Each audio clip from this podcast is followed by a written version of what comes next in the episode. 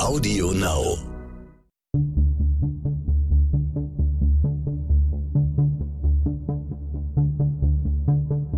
Wie überführt man einen Mörder?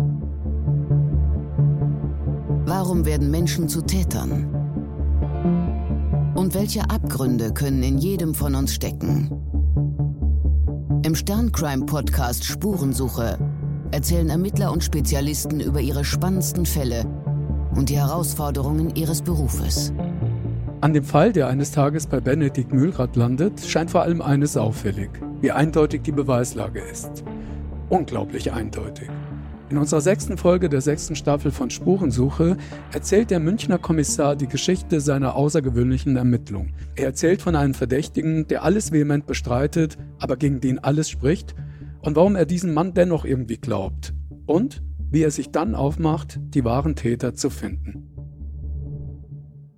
Herr Mühlrad, herzlich willkommen bei Spurensuche. Schön, dass Sie mitmachen. Herr Mühlrad, bevor wir in den Fall hineingehen, Sie sind Kriminalhauptkommissar beim Kriminalfachdezernat 5 München im Kommissariat 52. Erzählen Sie uns doch mal bitte erstmal, was genau ist da Ihr Aufgabenbereich? Ja, genau. Also das ähm, KFD 5, das ist Kriminalfachdezernat 5 in München, befasst sich mit Einbrüchen ganz generell. Und das K52 ist eben für Einbrüche in gewerblich und behördlich genutzte Objekte zuständig. Also wir sind da sehr spezialisiert auf diese Art Einbruch. Und wie sind Sie in diese Einheit hineingekommen? Was haben Sie vorher gemacht?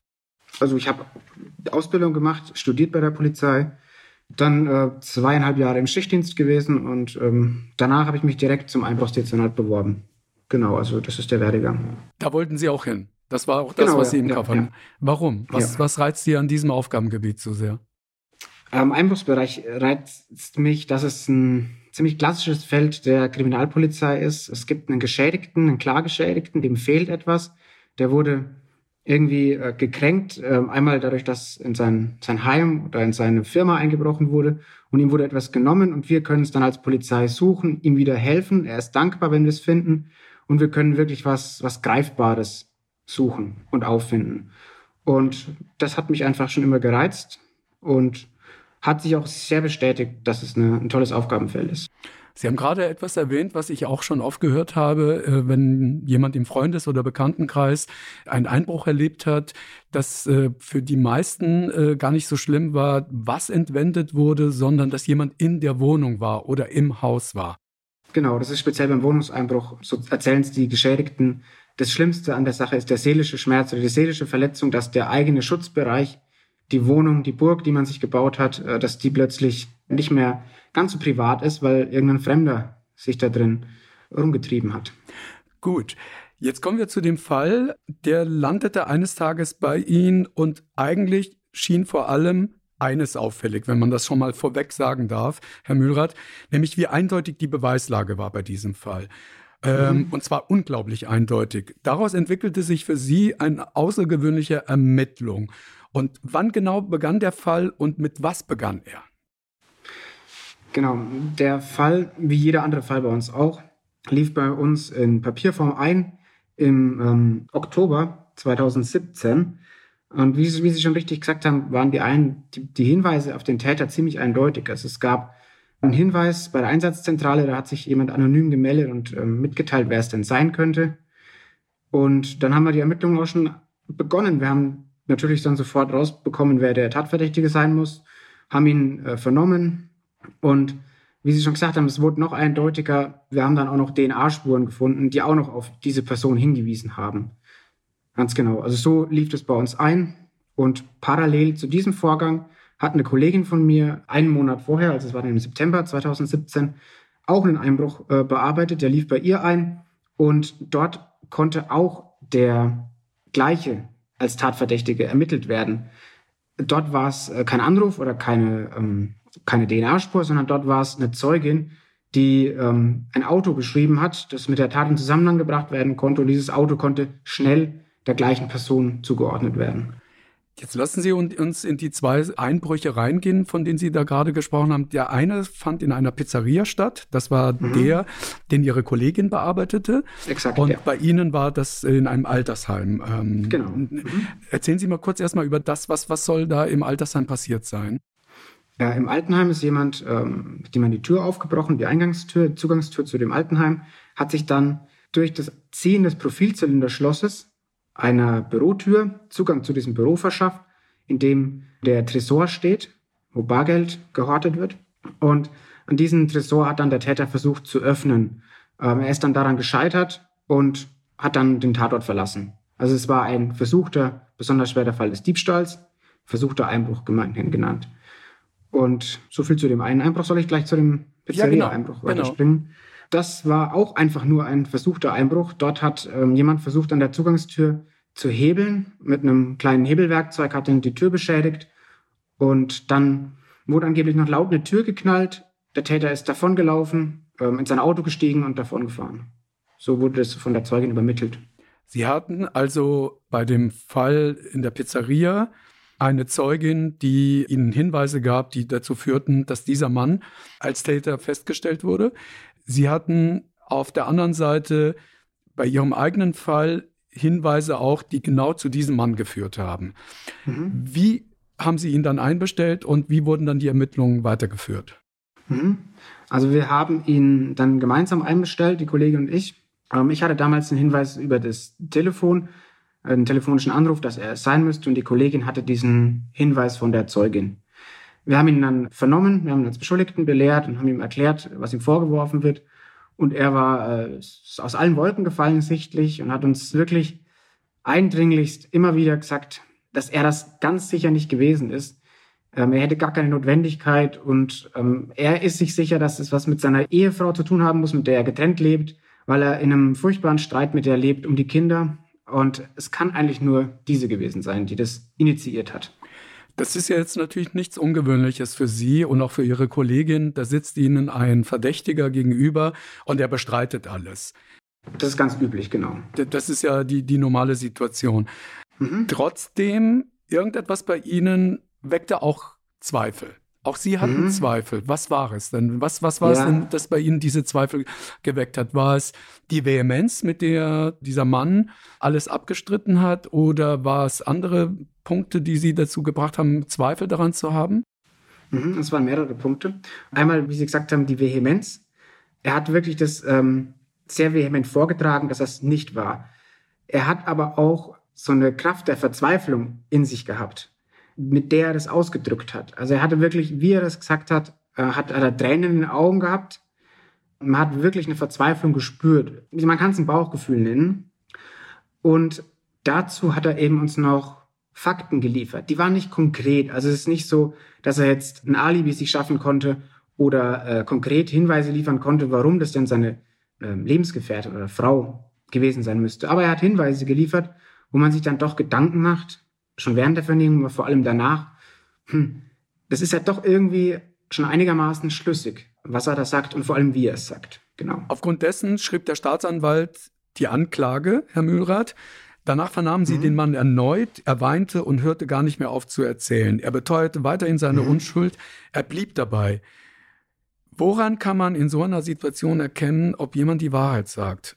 Ist es die Verzweiflung? Sind es die Tränen? Kann man das überhaupt wirklich dann in so einem Moment wissen, ob Tränen echt sind, ob Verzweiflung echt ist? Mhm.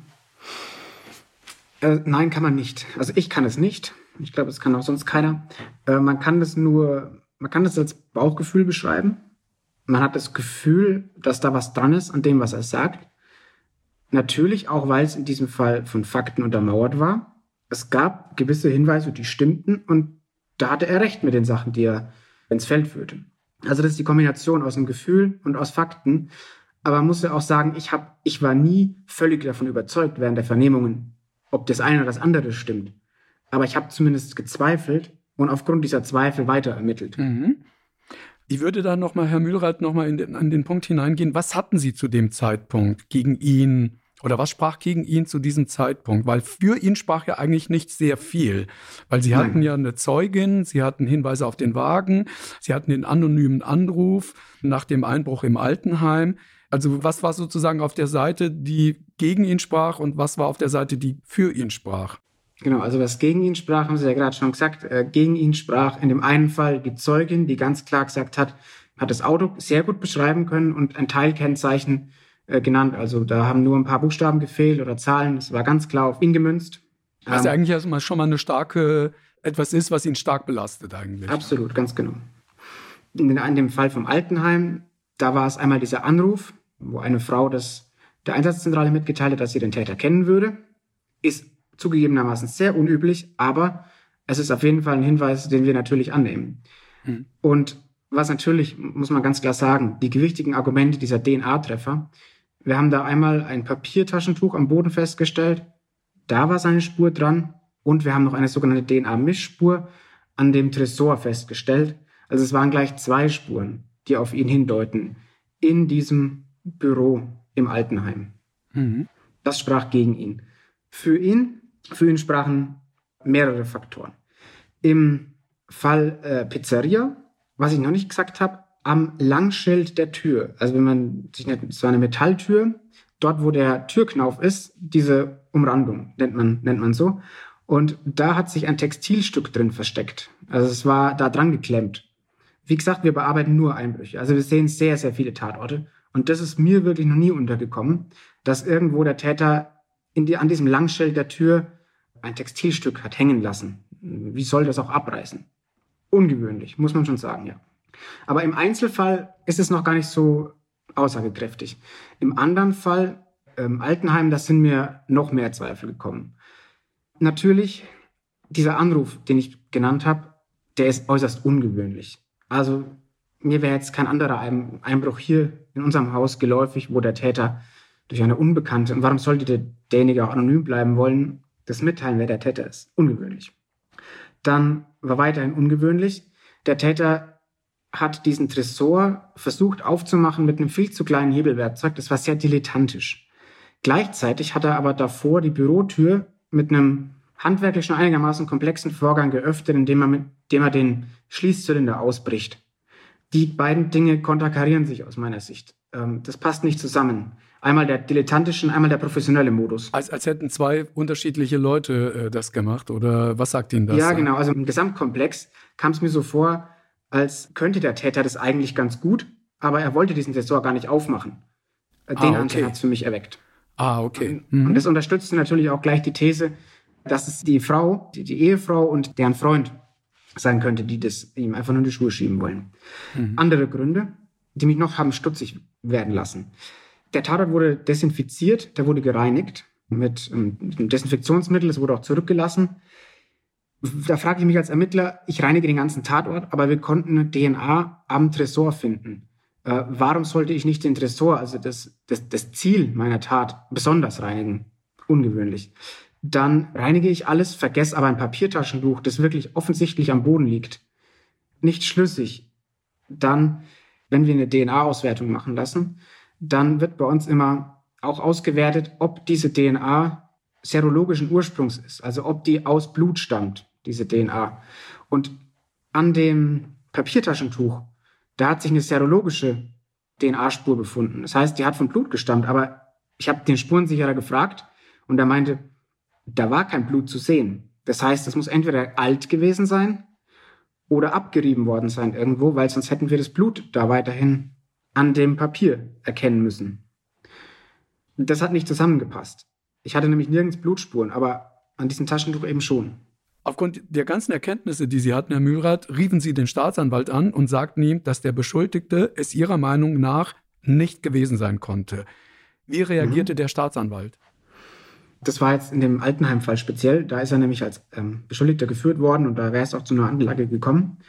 Da habe ich ihm den Gang der Ermittlungen, er hat ihn auch schriftlich schon, ich habe es ihm nochmal erklärt und habe ihn auch extra nochmal angerufen und gesagt, ich glaube wirklich, dass, das, dass wir da noch weitermachen müssen, dass es das noch nicht sein kann. Wir müssen da noch warten, wir müssen noch weitere Ermittlungen durchführen. Und da hat er sehr verständnisvoll reagiert, war da ganz offen, fand es gut, dass ich meine Erkenntnisse und äh, Maßnahmen hinterfrage und den Fall nochmal überprüfe. Und hat mir da Zeit gegeben und gesagt, okay, dann machen Sie mal weiter und schauen Sie mal, was Sie noch rausfinden. Mhm. Er vertraut mir da. Das heißt also, mehrere Sachen kamen Ihnen nicht nur sonderbar vor, sondern ja fast wiederum verdächtig, dass äh, etwas da nicht stimmen kann. Ja, genau. Dazu muss man noch sagen, dass wir auch rausgefunden haben, oder ich habe dann rausgefunden, dass äh, Mutter des Freundes der Ehefrau in diesem Altenheim mal gewohnt hat. Das war auch noch ein Punkt, wo ich mir dann gedacht habe, ah, verflixt, vielleicht hat er doch recht. Das könnte ja tatsächlich so sein. Und unsere Vorgangsverwaltung hat mir auch gezeigt, dass dieser Streit zwischen den beiden sehr, sehr aktenkundig war bei uns. Also da war schon einiges vorgefallen. Der Streit zwischen wen? Zwischen dem, den wir als Täter festgestellt haben, oder als Tatverdächtigen richtigerweise, und ähm, seiner Ehefrau. Also mhm. dieser Streit, der wurde auch auf dem Rücken der Polizei ausgetragen. Okay, das heißt also, die waren schon auffällig geworden bei Ihnen. Ja, da waren schon einige Vorgänge erfasst worden, aus denen man lesen kann, dass da ein richtiger Streit im Gange ist. Was machten Sie jetzt mit all diesen Erkenntnissen? Sie hatten auf der einen Seite eine Zeugin, die ihn belastet. Sie hatten gewisse Hinweise, die ihn auch belasten. Und auf der anderen Seite diese ganzen sonderbaren, außergewöhnlichen Punkte, die ihn wiederum in Ihren Augen entlasten mussten, weil vielleicht doch ein Komplott gegen ihn gerade im Gange sei. Genau. Es war jetzt die Schwierigkeit. Ich war mit meinem Vorgang mit dem Altenheim, da war ich ziemlich am Ende. Also ich habe die von dem Tatverdächtigen, äh, um das ein bisschen zu erhellen, seine Ex-Freundin vernommen, seine Oma, seine Mutter, den Kinderarzt befragt.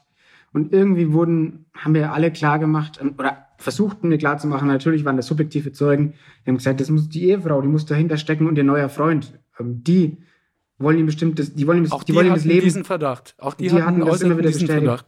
Ja, also nicht der Kinderarzt, aber die, die, die ihm nahestehen persönlich, die sagen, die wollen ihm das Leben besonders schwer machen. Mhm. Aber es ist nichts Greifbares. Ich habe da wirklich viel versucht. Es hat aber nicht gereicht in meinem Fall. Und dann habe ich mir mit dem Einverständnis der Kollegin ihren Fall äh, geschnappt und habe gesagt, der einzige oder die einzige, die mir jetzt noch bleibt, ist die Zeugin in dem Verfahren von der Pizzeria, die wirklich anscheinend dieses Auto gesehen hat. Und dann bin ich eben eines Tages mit einem Kollegen dorthin gefahren zu der Zeugin. Ich habe sie vorher nicht informiert, dass ich kommen werde. Bin einfach eines Nachmittags bei der erschienen und habe gesagt, ich möchte gerne mal über den Fall sprechen. Und man hat sofort, wenn man ein paar Vernehmungen gemacht hat oder ähm, als Polizist hat man ja schon oft Leute mit Fällen konfrontiert und da hat man wirklich gesehen, okay, da fällt jetzt jemand aus allen Wolken. Der hat dann gleich zu mir gesagt, Moment, der, der Fall ist doch schon längst eingestellt, ähm, weil das war der wirklich schon. Und dann habe ich gesagt, ja, aber ich möchte da unbedingt mal mit Ihnen drüber reden. Und ja, dann kam er so ins Gespräch und sie hat mir die ganze Geschichte nochmal erzählt, wie das an dem Abend ablief, dass sie da einen lauten Knall gehört hätte und dann ist das Auto weggefahren und dann hat sie die Polizei gerufen wegen Einbruch, weil da unten die Tür angegangen wurde. Sie alles nochmal erzählt, aber wir haben gemerkt, die ist verdammt nervös. Also die, die Frau wirkt sehr, sehr aufgebracht innerlich und versucht es irgendwie zu verstecken. Sie hat. Hatten Sie eine Ahnung, warum? Ähm, ich habe gehofft, dass unsere Annahme richtig ist und sie damals bei der Polizei nicht ganz die Wahrheit gesagt hat. Also ich habe natürlich schon, ich bin, mit der, ich bin hingegangen zu dieser Vernehmung in der Hoffnung, dass sie mir mehr dazu sagen kann, dass es vielleicht wirklich gar nicht so war. Mhm. Und wir haben sie dann nochmal eindringlichst belehrt. Wir haben gesagt, dass sie sich strafbar machen kann, wenn sie hier falsche Tatsachen behauptet. Und haben mir nochmal die Konsequenzen aufgezeigt, was das für sie haben kann, aber auch für andere Menschen, die vielleicht in den Knast gehen oder die irgendeine Strafe zu erwarten haben wegen einer falschen Aussage. Und, und das hat sie dann, glaube ich, überzeugt. Und dann ist sie in Tränen ausgebrochen und hat dann wie ein Wasserfall geredet. Zwei Punkte dazu noch, Herr Mühlrath. Einmal ja. hatten Sie aber schon vorher recherchiert. Das äh, war etwas, was Sie in Ihrer Annahme bestärkte, dass auf Facebook äh, Sie entdeckten, dass eine sehr enge Freundin der Ex-Frau des Beschuldigten stand dort auf der Freundesliste der Zeugen. Ja, ja, genau. Und, stimmt. Und das hat ja. Sie auch schon etwas sicherer gemacht, dass das irgendwas da nicht stimmen konnte. Absolut, gut, dass Sie das sagen. Genau. Das ist noch ganz wichtig, um vorher auch klar zu machen, warum ich, warum wir auch gerade zu der Zeuge nochmal sind, weil wir gemerkt haben, da besteht irgendeine persönliche Beziehung zwischen Ehefrau vom Tatverdächtigen und dieser Zeugin.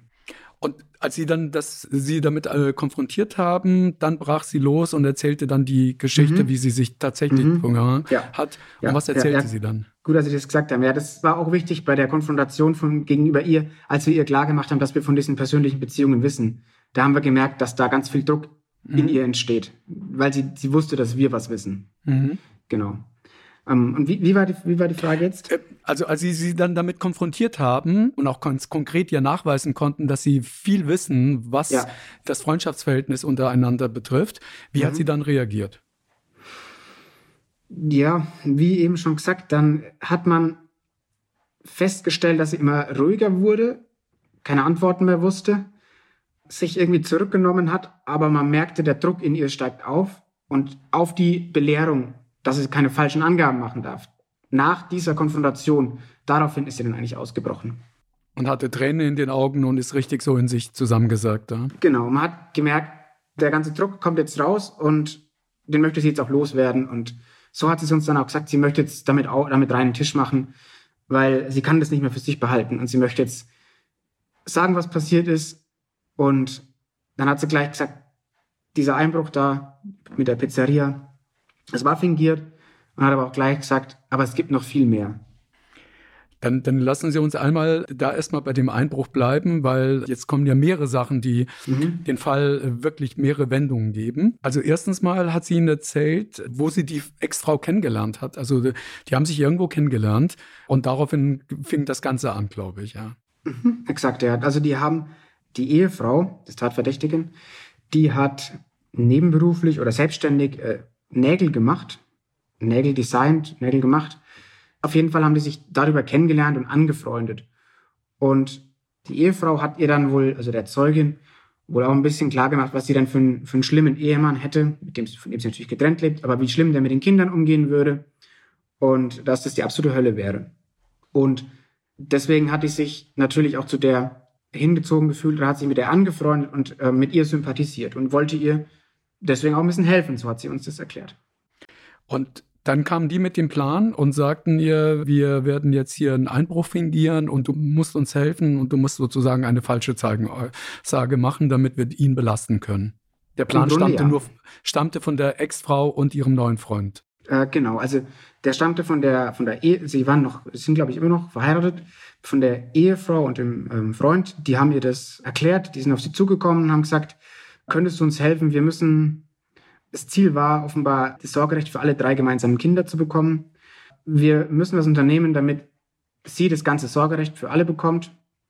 Und dafür muss er eben kriminell ausschauen. Und dann haben sie ihr auch erklärt, dass sie ihm eben einen Einbruch in die Schuhe schieben möchten und haben ihr dann erklärt, dass äh, der Freund vorbeikommen möchte, an der Tür herumhebelt, also dass er ein bisschen beschädigt ist, dann die Tür laut zuschlägt und dann ähm, davon geht. Sie solle dann 20 Minuten warten und dann die Polizei rufen und erklären, dass da unten eingebrochen worden wäre in der Pizzeria und soll dann dieses Auto beschreiben und man hat ihr sogar auf dem Zettel das Kennzeichen und zwar das Teilkennzeichen, nicht das ganze Kennzeichen aufgeschrieben, damit es ein bisschen ähm, realistischer erscheint.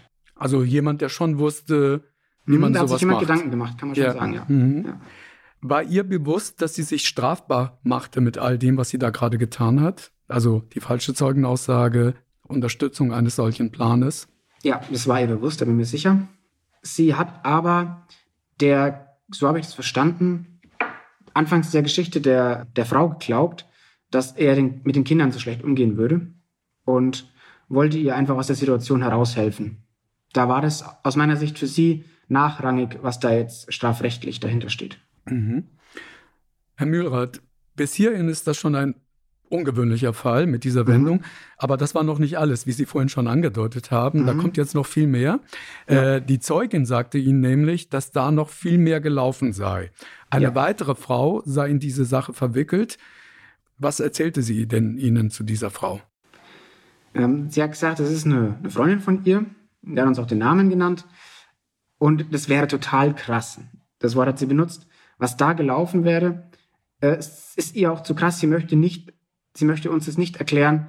Sie wird die Frau kontaktieren und sie ist sich sicher, dass die auch ihr Gewissen erleichtern möchte, weil die belastet es wohl anscheinend noch wesentlich mehr. Und die möchte sicherlich selbst davon berichten. Bevor wir jetzt zu dieser weiteren Frau kommen, möchte ich gerne noch mal bei Ihnen noch mal was abfragen. Sie hatten ja schon relativ früh vermutet, dass die Einbrüche fingiert gewesen sein könnten. Mhm. Aber wie sehr waren Sie überrascht, was jetzt noch alles folgte? Ja, absolut. Also ich bin davon Hatten ausgegangen. Sie eine Ahnung, dass da noch so viel kommt? Oder? also wie gesagt, es gab diese Vorgangsverwaltung bei uns und da kann ich sehen, dass da ganz schön viel hin und her ging. Da wurde mhm. sich ab alle Richtungen bezichtigt. Ich habe mir schon gedacht, dass da noch ähm, ein paar Sachen vielleicht gelaufen sein könnten, aber auf gar keinen Fall in der Größenordnung. Ganz und gar nicht. Und in, in der Art und Weise auch überhaupt nicht. Wir waren ein bisschen aus allen Wolken gefallen, um ehrlich zu sein. Gut, dann gehen Ganz wir zu vor, alle, vor allem, was diese andere Zeugin dann berichtet hatte. Genau, zu der kommen wir jetzt. Erzählen mhm. Sie uns dann, wer war diese Frau und äh, wie lief die Vernehmung dieser Frau ab?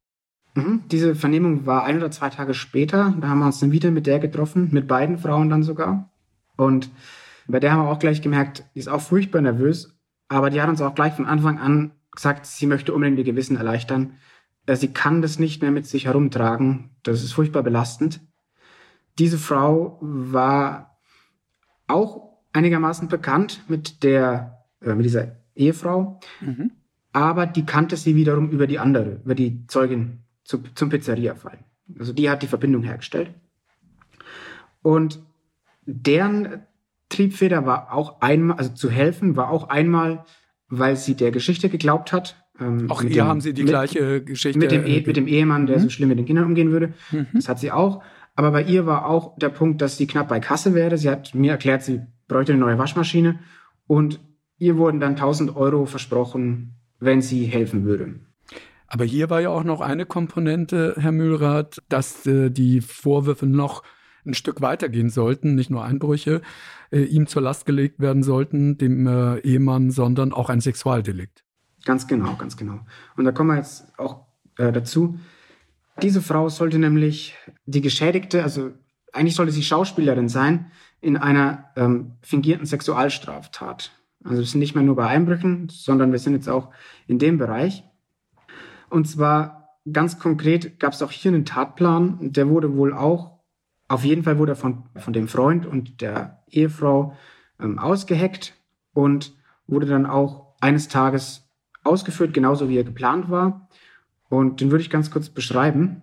Mhm. Also diese Frau, die wurde eines Tages, nachdem sie eingewilligt hatte, da mitzuspielen, man muss es so nennen, mitspielen, die wurde abgeholt.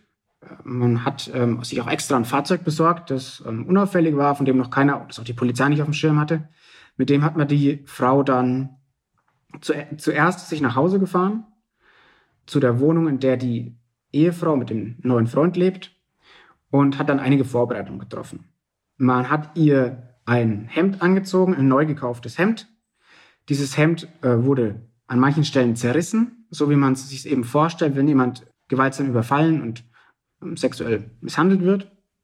Man hat Handschuhe benutzt, um das zu zerreißen und um das anzufassen. Und an diese Handschuhe hat man vorher Lack getan, besonderen Lack. Und zwar Lack, den dieser Mann, dieser, den wir die ganze Zeit für einen Tatverdächtigen halten, den der auf seiner Arbeit als Maler und Lackierer äh, professionell benutzt. Und genau diesen Lack hatte man sich ausgesucht. Den hat man dann über diese Handschuhe auf dieses Hemd getragen. Man hat außerdem dann noch dieser Zeugin, die mithalf bei dem Schauspiel, der hat man dann mehrfach, wie sie es beschrieben hat, sehr, sehr stark auf den Rücken geschlagen, um Hämatome zu erzeugen, um das Ganze eben glaubhaft erscheinen zu lassen. Ja, man hat sie dann, hat sie noch instruiert, hat ihr gesagt, was sie machen soll. Sie soll sich da bitte eine eigene Geschichte ausdenken, damit es authentischer vor der Polizei klingt und hat sie dann eigentlich schon ins Auto gesetzt. Der Freund der Ehefrau hat sie dann an einen geeigneten Tatort gefahren. Der sollte in einigermaßen in der Nähe der Wohnung des Mannes liegen und einigermaßen dunkel erscheinen, wie man sich eben einen Tatort für so eine Tat vorstellt. Mhm. Dann hat man also sie dahin ein, gefahren. Ein, ein, ein, perfektes Drehbuch sozusagen haben die ja, da aufgebaut. Das, genau, das hat man sich vorher so genauso ausgedacht und hat man das auch exakt so umgesetzt. Mhm. Dann hat man sich da ein schönes Plätzchen ausgesucht. Es sollte ein bisschen so ein Gebüsch sein. Da hat man dann zunächst Zigaretten ausgebracht an diesem Tatort. Diese Zigaretten hätte man offenbar aus dem Müll des Mannes geholt die hat man vor Ort sogar nochmal angezündet und wieder abgelöscht, damit die eben frisch erscheinen, hat sie dort ausgebracht am Tatort. Man hat dann noch eine Sturmhaube in der Nähe dieses Tatorts am Boden hingelegt, hat dort angeblich laut der Zeugin Katzenhaare rein, weil die, weil der Mann Katzen hätte. So hat man das mir beschrieben. Das konnten wir aber nicht verifizieren mit den Tierhaaren. Hat man auf jeden Fall dort abgelegt dann hat man die Frau dort an den Tatort gebracht. Äh, es gab eine dritte Person, die auch noch mit dabei gewesen ist. Die hat dann die Schauspielerin, diese Frau, gewaltsam, sie hat es beschrieben, wirklich, also sie sollte dieses, sie nannte, sie sollte das Feeling haben, wirklich überfallen worden zu sein. Man hat sie wirklich mit aller Gewalt in dieses Gebüsch geschubst, hat sie gesagt, sie ist da wirklich reingeflogen, hat wirklich wehgetan, wie sie es beschrieben hat. Dann ähm, ist der Mann weggerannt zu dem Auto, die sind davongefahren. Und sie sollte dann die Polizei rufen und mitteilen, dass sie eben überfallen worden wäre und ähm, dass jemand versucht hätte, sie sexuell zu misshandeln. Und ja, dann hat sie das gemacht, die Polizei gerufen, hat denen das erklärt und gesagt, das war ein Mann, der sah ungefähr so aus und der ist da davon gerannt. Die Fluchtrichtung, da lag dann auch die Sturmhaube und Fluchtrichtung war auch ungefähr die Wohnung des Mannes, natürlich. Genau. Was für ein perfider Plan, muss man sagen. Absolut, ne? absolut. Ja. Als Sie dann davon erfuhren, als die Frau Ihnen das erzählte, mhm. setzte sich ja Ihr Bild von der Ex-Frau des Beschuldigten und äh, Ihres neuen Freundes ja so zusammen, dass Sie schon das Gefühl hatten, die haben ein richtiges Komplott gegen mhm. den Ex-Mann geplant. Ja. Und zwar heftigst, also auch jetzt hier ja. mit so einem vorgetäuschten Sexualdelikt. Was mhm. schlossen mhm. Sie daraus und wie gingen Sie weiter vor? Ich habe daraus geschlossen oder wir haben daraus geschlossen, dass nichts unmöglich erscheint in dieser mhm. Konstellation, dass es auch wirklich gefährlich für Menschen werden könnte, weil die offenbar in der Lage zu allem sind oder zu sein scheinen und dass es keine moralischen Grenzen gibt, offenbar. Das ist, glaube ich, meine Schlussfolgerung gewesen daraus. Mhm. Ja, und ähm, vor allem, weil es eben noch nicht zu Ende war. Ne? Ja, genau. Ja. Weil nämlich, als sie das hörten mit den Zigarettenstümmel, die da verteilt werden sollten oder mhm. verteilt wurden, erinnerten sie sich an eine Aussage der ersten Zeugin. Genau, das war, das ist ein gutes Stichwort. Die erste Zeugin, die hat uns von einer Tüte berichtet. Die war nämlich ziemlich oft bei denen zu Hause. Und der, dieser Freund, der hätte ihr in der Wohnung mal ganz stolz eine Tüte gezeigt, die er immer besonders spurenschonend mit Handschuhen und, und allem, was dazugehört, nur angefasst hat und ihr gesagt hätte, in dieser Tüte, da wäre DNA von dem Mann drin. Die hätte sie, hätten sie gesammelt. Und da hat sie auch reinschauen dürfen und da waren Unterwäsche, hat sie gesagt, Socken, Taschentücher, Zigaretten, Kronkorken, sowas. Das war da drin, hat sie uns beschrieben. Diese Tüte, wie die ausschaut, dass sie von einer Supermarktkette wäre und dass die da in der Küche stünde. Genau, und daran haben wir natürlich sofort gedacht, ja. Und im Laufe der Vernehmung kam ja dann noch raus, dass sie auch weiteres äh, Material, gerade beim äh, Sexualdelikt, was sie ihm vorwerfen wollten, auch noch äh, am Tatort abgelegt hatten. Ich glaube, es ging auch um eine Sturmhaube, mhm. die dort hinterlegt wurde. Auch mhm. die stammte von dem ähm, Ex-Mann. Das heißt also, die hatten richtig viel Material gesammelt, ähm, was sie genau, aber die, die Sturmhaube war neu gekauft, aber das haben sie natürlich auch extra ähm, für diesen Plan natürlich besorgt. Ja. Okay. Welchen Rückschluss wir natürlich auch sofort aus der Tüte zogen, war, aha, Moment, wir hatten doch in diesem Pizzeria-Einbruch an dem Langschild ein schwarzes Textilstück. Und dann sind uns natürlich sofort Lichter aufgegangen. Aha, deshalb war da vermutlich ein Textilstück geklemmt. Weil das würde ja gut zu der Bestattung passen. Ja, ja. und weil, weil ja wahrscheinlich auch aus der Tüte da etwas äh, Genau, das war ein Stück Textil, das gut aus einem Socken zum Beispiel stammen konnte, was sich am mhm. Ende auch als richtig herausgestellt hatte. Mhm. Bei diesem ähm, Sexualdelikt gab es ja eine Parallele zum Altenheim. Auch da ging ein anonymer Anruf bei der Polizei ein. Ja. Machte das auch Sie stutzig? Mm, das hat mich natürlich stutzig gemacht, aber als ich von dem Fall erfahren habe, ist es ja schon durch die Zeugin aufgeklärt worden das, was hat ja die Kollegin von diesem speziellen Kommissariat bearbeitet. Die hat diesen Anruf schon wahrgenommen. Ich weiß aber nur so viel, dass das ziemlich undeutlich war. Die, offenbar die Aussprache, es war nicht ordentlich übermittelt und am Ende hat man da keinen richtigen Rückschluss ziehen können auf den Herrn, obwohl man es auch da beabsichtigt hatte. Okay. Ja. ja.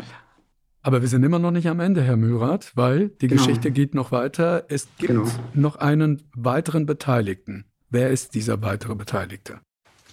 Die erste Zeugin, die hat uns äh, in ihrer Vernehmung erklärt, dass es da noch eine Person gäbe. Den kennt sie wiederum, hat auch sie vermittelt.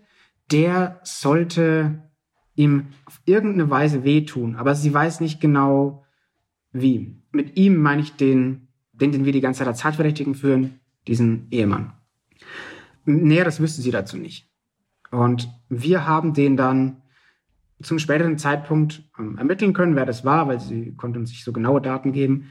Wir haben den dann mal angesprochen und haben den ähm, damit konfrontiert mit dem, was wir wüssten und dass, dass er da irgendwie involviert wäre.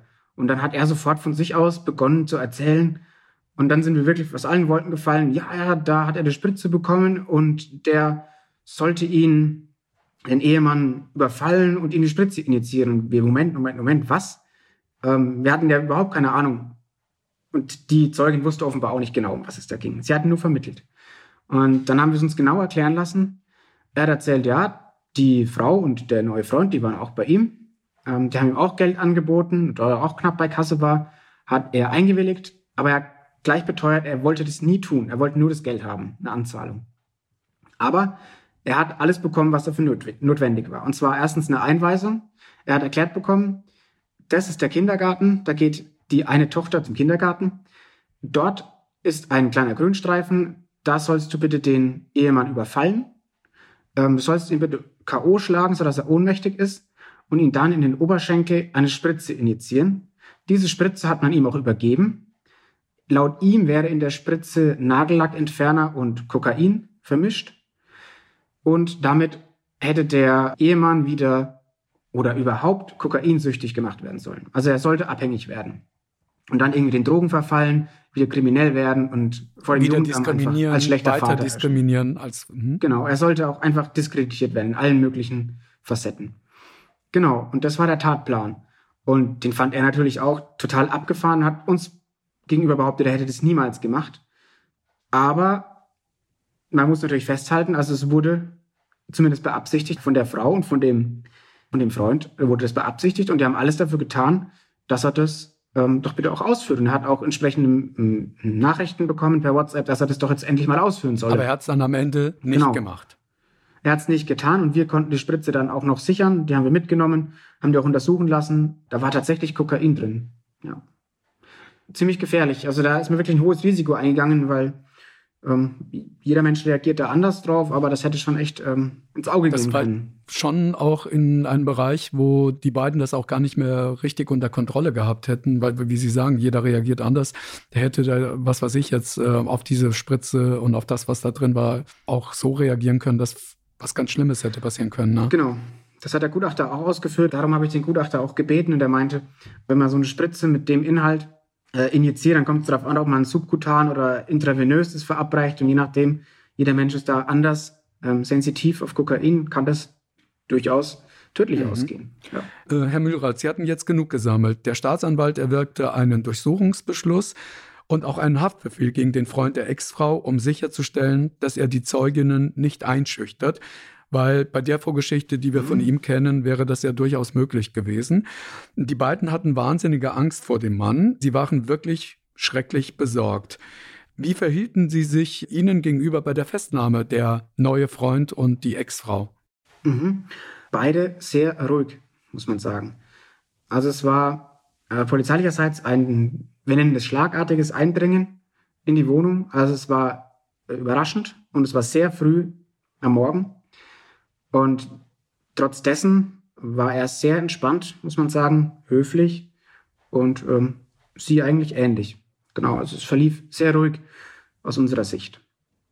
Ähm, ja. Und wir haben natürlich auch dieses Vorgehen gewählt, weil wir wussten von den Frauen, dass der, also zumindest haben die ihn als sehr gefährlich beschrieben und empfunden. Mhm. Und wie hat er darauf reagiert, als Sie ihm gesagt haben, was ihm äh, alles vorwerfen? Er hat es abgestritten Ganz genau. Und sein Rechtsanwalt verlangt. So kurz ja, kann man das, glaube ich. Sie hatten ja erzählt, ähm, als Sie den Ex-Mann da hatten, der hat ja auch alles abgestritten und jetzt der neue Freund streitet auch alles ab. Was war da mhm. in dem Moment für Sie der ja. Unterschied? Warum haben Sie bei dem, damals bei dem Ex-Mann Zweifel gehabt und bei ihm hatten Sie sehr wahrscheinlich keine Zweifel? Naja, ich gehe immer neutral in Fälle hinein und höre mir jede Geschichte auch absolut neutral an. Ich hatte aber ganz objektive Beweise in diesem Fall. Ich hatte hier natürlich die Aussage von mehreren Zeugen, die sich gegenseitig bestätigt haben. Und deswegen war ich mir doch ziemlich sicher, dass die ganze Sache, die die Zeugen ausgesagt haben, stimmen müssen. Zudem haben wir in der Wohnung bei der Durchsuchung eben jene Tüte also die Plastiktüte mit den ganzen wurde.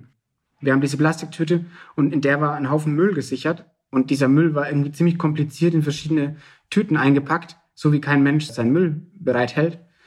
Spätestens da war mir klar, hm, da muss was dran sein an den Aussagen. Und auch Zigarettenstummeln haben sie, glaube ich, auch gefunden. Mhm. Ja, genau, ja.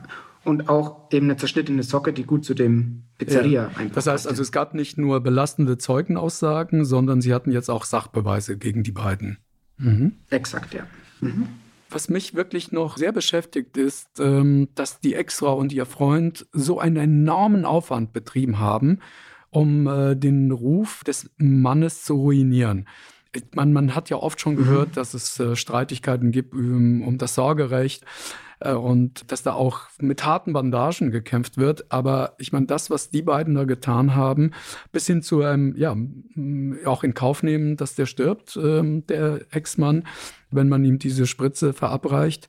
Haben Sie im Laufe der Vernehmung der beiden herausgefunden, woher dieser enorme Antrieb, dieser Hass herrührte?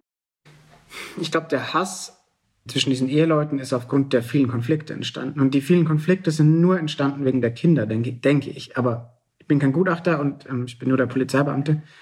Ich glaube, es ist der unbedingte Wille, die Kinder für sich zu haben.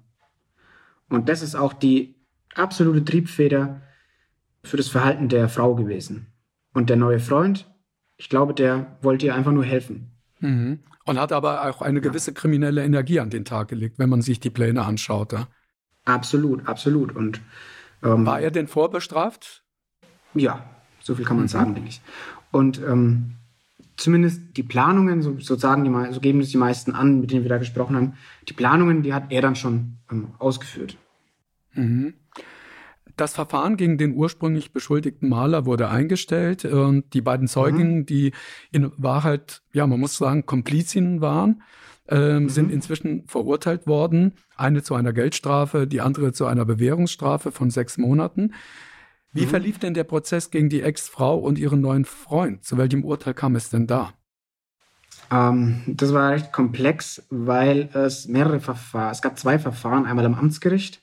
Es hat sich total in die Länge gezogen und dann kam Corona und dann musste das unterbunden werden und dann musste es am Landgericht fortgeführt werden. Nach mehreren Verhandlungstagen und ganz vielen Zeugen, die gehört wurden, kam es am Ende dazu, dass die Frau und der neue Freund gestanden haben, allerdings erst ganz zum Schluss und beide dann verurteilt wurden. Er wurde zu einer Haftstrafe verurteilt und sie zu einer Bewährungsstrafe. Äh, das Ganze ist jetzt aber noch in Revision, so wie ich das verstanden habe, seitens der Staatsanwaltschaft. Und deswegen kann ich da jetzt noch keine genauen Angaben dazu machen. Mhm. Können Sie aber sagen, warum er zu einer Haftstrafe und Sie zur Bewährung? Äh, warum wird da diese Unterscheidung gemacht? Das ähm, muss am Ende das Gericht mitteilen. Ich denke, es liegt einfach an Vorstrafen. Gut. Ähm, um es kurz zu machen. Um es kurz zu machen. Herr Müllrath, wir haben ja jetzt im Laufe dieses Gesprächs, dieser Folge, ein paar Mal erwähnt, dass sie diese Zweifel hatten während der Vernehmung des Ex-Mannes. Es hätte ja auch anders ausgehen können für ihn. Ähm, die Beweislage war am Anfang relativ schwach gegen ihn. Mhm. Äh, aufgrund ihrer Zweifel haben sie in andere Richtungen recherchiert und ermittelt und äh, am Ende hat dieser Mann es ihnen zu verdanken. Hat er sich bei Ihnen mal bedankt? Ja, mehrfach. Ja, ja. Also er hat öfter angerufen und immer wieder Danke gesagt, war dabei auch zum Teil recht emotional. Also er hat mir immer wieder gesagt, bei jeder Gelegenheit, er wollte mir sogar was schenken, aber wir dürfen natürlich nichts annehmen. Deswegen kam es da natürlich nicht dazu, aber er hat mir immer wieder äh, gesagt, wie dankbar er ist. Dass ihm wirklich mal jemand zugehört hat und dass mal jemand seiner Version nachgegangen ist. Ja. Und ist Ihnen dann in so einem Moment bewusst, dass Sie eine Existenz vor dem Ruin bewahrt haben? Hm, es wurde mir erst zum Ende hin, glaube ich, bewusst, ja dass es natürlich alles verändert hätte. Wenn er verurteilt worden wäre, dann wäre es vielleicht so ausgegangen, dass die Kinder am Ende alle zu ihr, zur Frau kommen und eben nicht beim Vater aufwachsen, was deren Leben verändert hätte, sein Leben verändert hätte. Und wenn er in den Knast gekommen wäre, dann hätte er sein Leben umso äh, intensiver verändert. Ja. Hm. Kann man sagen, dass dieser Fall dann vielleicht für Sie nicht vielleicht von der Größe und der Dimension, aber wenn man diesen menschlichen Aspekt mit einbezieht, äh, der wichtigste war bisher? Absolut, ganz sicher. Es war auch der intensivste und arbeitsintensivste für mich, weil ich immer der Ansprechpartner für alle Parteien war, für Anwälte, für Beschuldigte, für Geschädigte, für die äh, Justiz. Das war sehr intensiv für mich, muss man schon sagen, ja. Ja, es war keine riesige Einbruchserie, die einen riesigen Papierkram nach sich zog, aber es wurden ganz viele Gespräche geführt, musste ganz viel geklärt werden. Es war intensiv.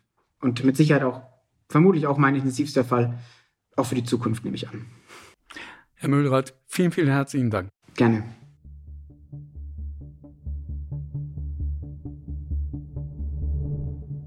Ein Hinweis für alle Fans von wahren Verbrechen. Auf unserer Seite Crime Plus finden Sie True Crime Geschichten zum Lesen, Hören und Streamen. Crime Plus, jetzt 60 Tage kostenlos testen. Mehr Infos dazu finden Sie unter dem Link aktion.stern.de slash crime